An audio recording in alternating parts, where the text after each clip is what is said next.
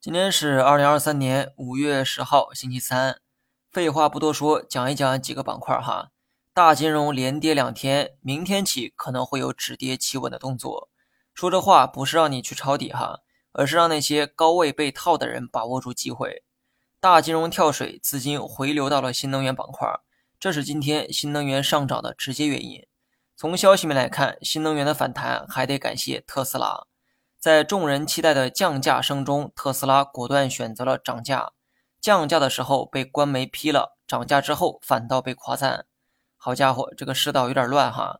何为真理，让人傻傻搞不清。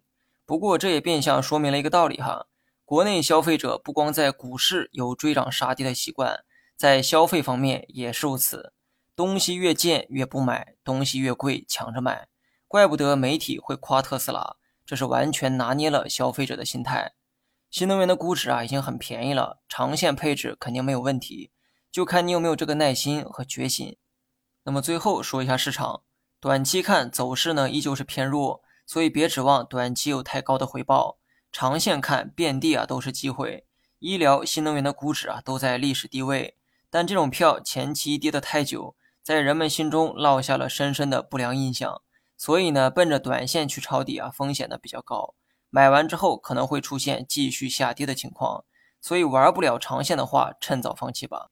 那么从指数层面来看，我始终觉得创业板的机会啊要大于主板，不知道各位大师们作何感想？好了，以上全部内容，下期同一时间再见。